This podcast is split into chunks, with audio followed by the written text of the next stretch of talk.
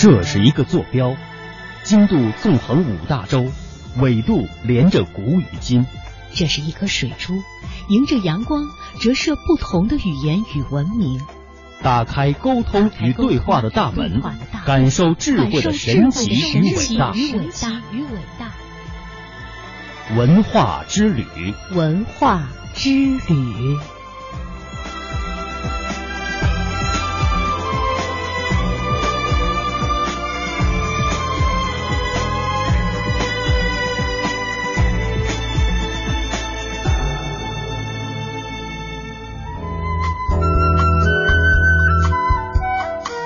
欢迎各位继续收听中央人民广播电台香港之声数码广播三十二台的文化之旅，我是谢哲。各位好，我是文燕。接下来的时间，继续为各位播出系列专题节目《历史传奇》，搜索古今中外文化经典，探寻大千世界奇闻渊源。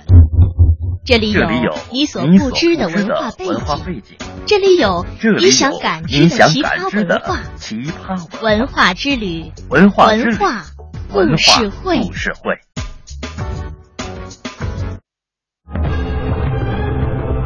那听起来很像神话的记载，可信吗？为什么会发生？是怎么发生的？那里有什么特殊的东西在吸引着他们吗？他们为什么要这么做？以记者的身份探索历史的真相，以编辑的思想整合万千线索。以主持的态度向你倾诉你所不知道的万千世界。根据史料的推断，很可能就在这里，我们可以找到答案。他们将深入古老洞穴，搜寻黑暗中隐藏的真相。欢迎您和我们一同感受真相大白的震惊和快意。关注历史传奇，知晓历史背后的故事。历史传奇，历史传奇。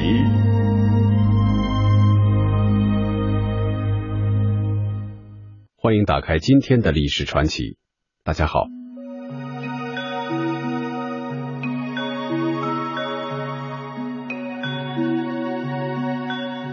文字的出现。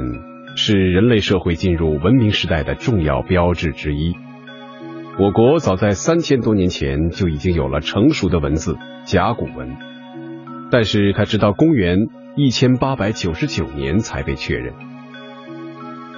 甲骨文的出现震惊中外，并由此而引起对商都殷墟的发掘，中国近代考古学从此诞生。本期历史传奇为您讲述。险些失落的文明，甲骨发现始末。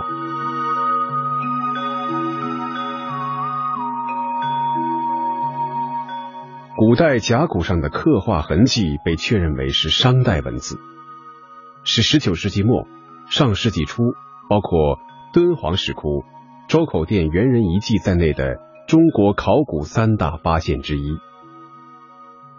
可是，它的发现过程。却是十分偶然而又富于戏剧色彩的。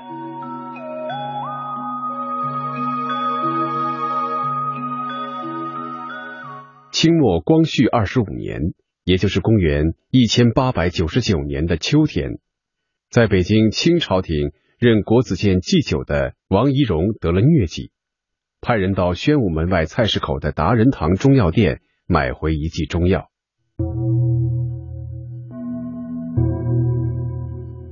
王懿荣无意中看到其中的一位叫龙骨的药品上面刻画着一些符号。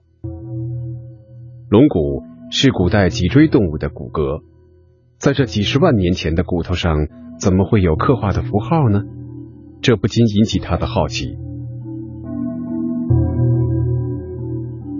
国子监祭酒这个职位，相当于中央教育机构的最高长官。王懿荣对古代金石文字素有研究。当时看到这块龙骨以后，王懿荣便仔细的端详起来，觉得这不是一般的刻痕，很像古代文字，但其形状又不是熟知的大篆、小篆。为了找到更多的龙骨做深入研究，他派人到达仁堂，以每片二两银子的高价把药店所有刻有符号的龙骨全部买下。后来又通过古董商范维清等人进行搜购，累计共收集了一千五百多片。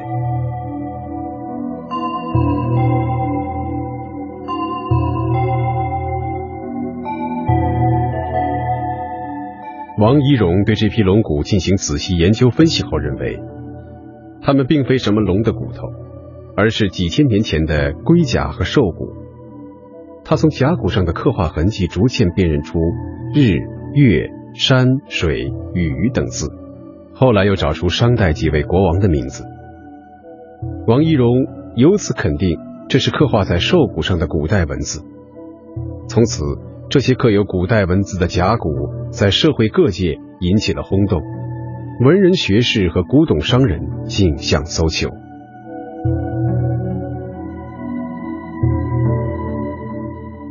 曾有人对王一荣从中药中发现带刺龙骨之说提出质疑，认为王一荣在他的有关著述中没有这方面的记载，并认为王一荣吃的龙骨在药店已经加工成细粒，看不出刻痕文字来的。而且当时菜市口一带并没有达仁堂药店。对此，后来研究甲骨文的学者周少良说，当时龙骨在中药店都是成块成片出售的。直到三十年代，他到中药店买龙骨还是这样。至于达仁堂药店，当时确实不在菜市口，但菜市口有一家著名的西鹤年堂中药店。当时的人很迷信西鹤年堂，买中药都要去西鹤年堂药店，这也有可能是当时传物造成的结果。至于著书立说方面，首先对甲骨文做出确认的王一荣。还没来得及做深入研究并著书立说，八国联军便逼近北京城，他被任命为京师团练大臣。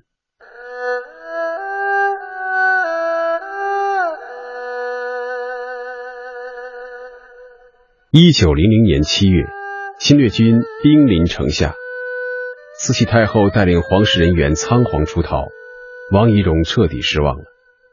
他对家人说。无一不可苟生，随即写了一首绝命词，毅然服毒坠井而死，年方五十六岁。后来人们称这位最先发现甲骨文的王懿荣为甲骨文之父。在甲骨文发现九十周年的一九八九年秋天，在他的家乡山东烟台市福山区建成王懿荣纪念馆，以纪念他的功绩。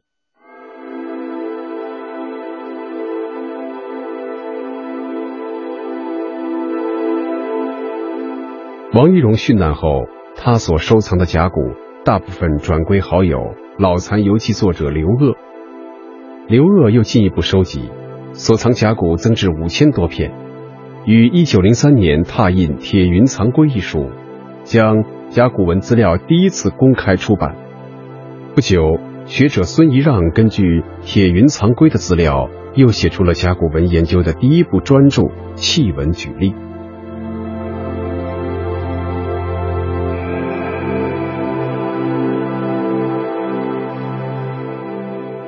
甲骨文被发现之后，引起学术界的轰动。古董商人为了垄断财源，对于甲骨的来源秘而不宣。以后又谎称出自河南汤阴、卫辉等地。直到一九零八年，学者罗振玉才首先仿制甲骨出土于河南安阳县的小屯村一带。于是他派遣自己的亲属去安阳求购，又亲自前往安阳进行实地考察，先后共搜集到近两万片甲骨。于一九一三年精选出两千多片，编成《殷墟书契》出版，随后又编印了《殷墟书契精华》，为甲骨文的研究奠定了基础。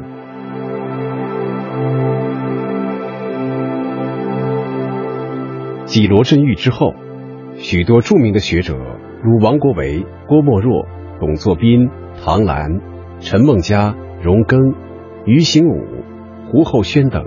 都进行了卓有成效的考试和研究，形成了一门专门的学问——甲骨学。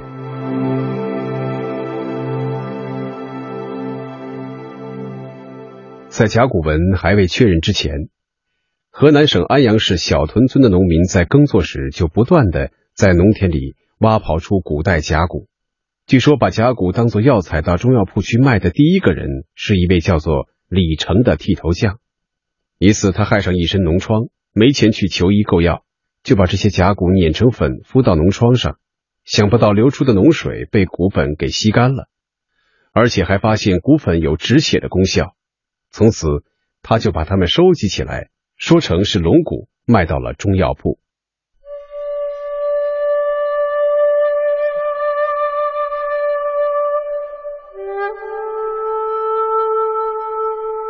经过许多学者专家考证研究，所谓龙骨其实是商代占卜用的工具。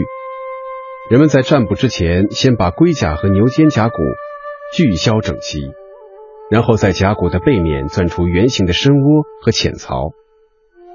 占卜时，先要把问的事情向鬼神祷告述说清楚，接着用燃烧着的木枝对深窝或槽侧烧灼，烧灼到一定程度。在甲骨的相应部位便显示出裂纹来，于是占卜者根据裂纹的长短、粗细、曲直、隐显来判断事情的吉凶成败。占卜之后，便用刀子把占卜的内容和结果刻在卜照的近处，这就是卜辞。刻有卜辞的甲骨被当作档案资料，妥善收藏在窑穴中，这样才得以流传于后世。甲骨文发现的故事，后来被人们称为一片甲骨惊世界的奇迹，在中国和世界考古史上写下了带有传奇性的篇章。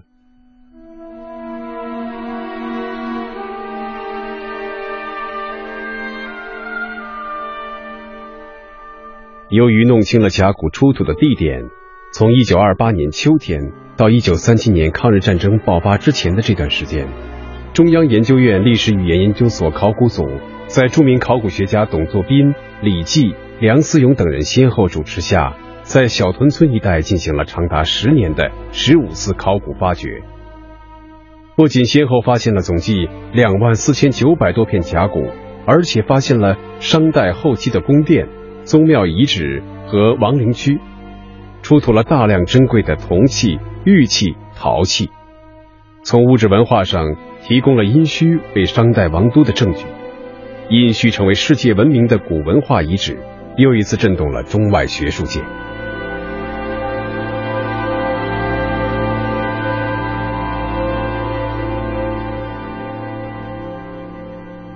一九四九年以后，考古工作者又进行了多次调查发掘，大体弄清了殷墟的范围和布局。位于安阳市区西北郊的殷墟。它以小屯村为中心，东西约六公里，南北约五公里，总面积三十平方公里左右。恒河南岸的小屯村一带是殷王居住的宫殿区，发掘出宫殿基址数十座，最大的一座面积是五千平方米。恒河北部是殷王陵区，先后发掘出十几座大墓，一千多座小墓以及大批祭祀坑，在宫殿附近发现了。两座甲骨文档案库和铸铜、制玉、制骨、烧陶等手工业作坊遗址，殷墟发掘延续时间之长、规模之大、收获之丰，是中国考古史上实为罕见的。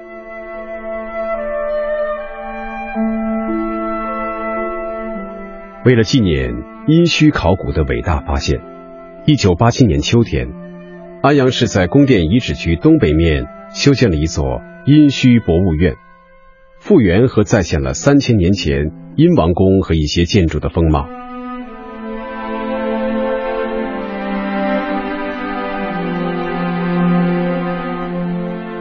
一九七六年上半年，在殷墟遗址宫殿区附近小屯村北偏西一百米处，发掘出中国历史上第一个女将军妇好的墓。甲骨文记载。妇好是商王武丁的王后。有一年夏天，北方边境发生战争，双方相持不下。妇好自告奋勇，要求率兵前往。武丁犹豫不决，占卜后才决定派妇好起兵，结果大胜。此后，武丁让他担任统帅。从此，他东征西讨，打败了周围二十多个独立的小国。有一片甲骨卜辞上说。富好在征战羌方时，统帅了一万三千人的庞大队伍。这是迄今为止已知商代对外用兵最多的一次。妇好墓是殷墟发掘的唯一保存完整的殷代王室墓葬，出土的很多器物上都刻有铭文，是唯一能与甲骨文历史文献相印证，从而能确定墓主身份年代的商代王室墓葬。针对殷墟遗址进行的考古已经持续了七八十年，在这个过程中有三次是对甲骨文的重要考证与发现。第一次是一九三六年六月十二日。在小屯村北宫殿区发掘出一个甲骨坑，保存着带字甲骨一万七千零九十六片，记录着商王武丁时期的许多活动。看来这是武丁王室的甲骨文档案库。这批甲骨片的出土，对考证武丁时期的社会政治、文化、生活有极宝贵的价值。发掘时，坑中还发现埋有一个身体蜷曲、侧卧的尸骨。其身躯大部分压在甲骨上，专家认为可能是档案库的看守人。第二次是一九七三年，在小屯村南地又发掘出甲骨七千一百五十片，其中刻字甲骨五千零四十一片。与这批甲骨同时出土的还有陶器制品。这种甲骨与陶器共存的现象，为甲骨文分期及殷墟文化分期提供了宝贵资料。第三次是一九九一年秋天。在花园庄东地发掘出一个近两平方米的甲骨坑，但是其中出土文物的叠压厚度却达零点八米，总计出土一千五百八十三片甲骨，其中刻字甲骨有五百七十九片，记载内容丰富，而且问卜者都是武丁时期的王族成员和高级贵族，这就说明在那个时期占卜活动已不限于最高统治者国王。王室贵胄都可以利用占卜来预测吉凶了。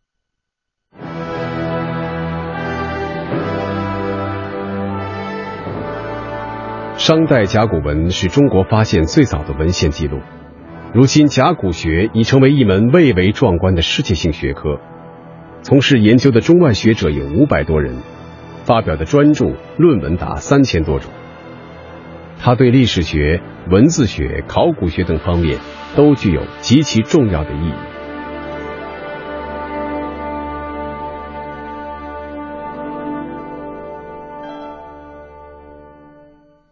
司马迁在《史记》中有一篇《殷本纪》，详细记载了商王朝的世系和历史。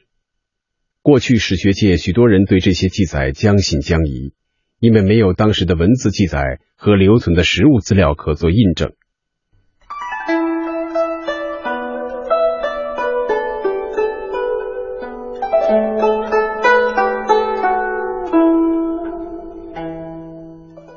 上个世纪初，罗振玉在他搜集的甲骨中发现了刻有商王朝先公先王的名字，证实了这些甲骨的出土地小屯村就是史记中所说的衡水南殷墟上的殷墟所在地。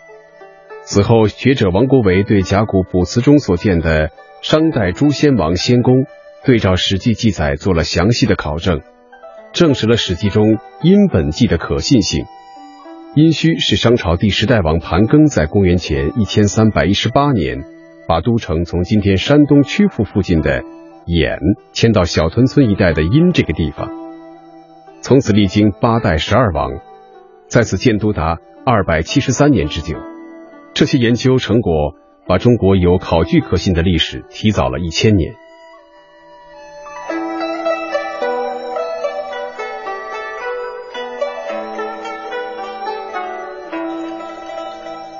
从一片殷商甲骨上文字的发现和认定，由此发展到肯定了一个距今三千多年、长达六百多年的朝代，这是多么了不起的发现！这样就把本世纪二十年代一些学者认为中国的可信历史始于西周的以古思潮予以彻底的否定。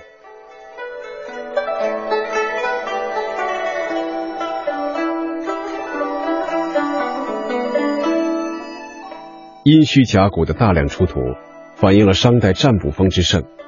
王室贵族上自国家大事，下至私人生活，如祭祀、气候、收成、征伐、田猎、病患、生育、出门等等，无一不求神问卜，以得知吉凶祸福，决定行止。于是，占卜成了国家政治生活中的一件大事。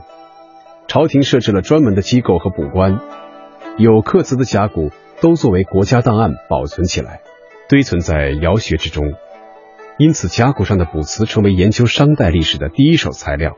它反映了公元前一千三百年到公元前一千年的社会生活的各个方面。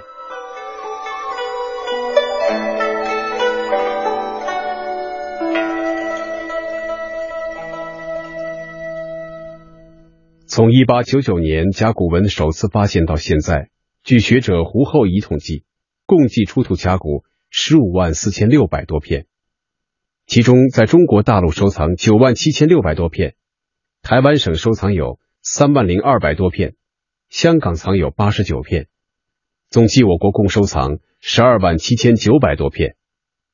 此外，日本、加拿大、英、美等国家共收藏了两万六千七百多片。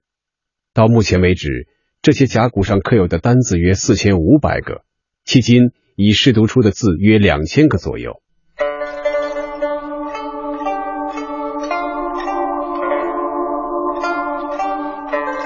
中国的文字萌芽较早，在新石器时代仰韶文化的陶器上就发现了各种刻画符号，成为中国文字的雏形。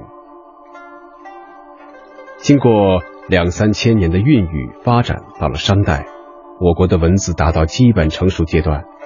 甲骨文具有一定体系，并有比较严密的规律，刻画精湛，内容丰富，对中国古文字研究有重要作用。过去古文字研究的主要的依据是商周青铜器上的铭文，如东汉许慎的《说文解字》。甲骨文比《说文解字》要早一千五百年。而且它是来源于直接发掘出来的出土文物，可信程度更高。对研究汉字的起源和发展，纠正《说文解字》的疏漏和失误，解决青铜器铭文中悬而未决的问题，都有极大的价值。从甲骨上的文字来看，他们已经具备了中国书法的用笔、结字、章法三要素。甲骨文的用笔线条严整瘦劲。曲直粗细均备，笔画多方折，对后世篆刻的用笔用刀产生了影响。从节字上看，文字有变化，虽大小不一，但比较均衡对称，显示了稳定的格局。从章法上看，虽受骨片大小和形状的影响，仍表现了镌刻的技巧和书写的艺术特色。甲骨书法现今已在一些书法家。和书法爱好者中流行，就证明了它的魅力。甲骨文的发现以及由此引发的殷墟发掘，对中国的考古学来说，同样具有划时代的意义。在此之前的学者，只是在书斋中研究碑文和铜器铭文，从不去田野里考察和发掘。中国的田野考古最早是一九二一年对河南渑池县仰韶村遗址的发掘。然后是一九二七年开始，在北京周口店猿人遗址的早期发掘，但当时对这两处的发掘不是由我国学术部门独自承担的，而是由当时政府聘请外国学者主持，会由中外学术单位合作进行。真正由中国学术机关独立进行的田野考古，是从一九二八年中央研究院历史语言研究所考古组对殷墟的首次发掘开始的。它对中国田野考古学的产生和发展都起到了奠基的作用。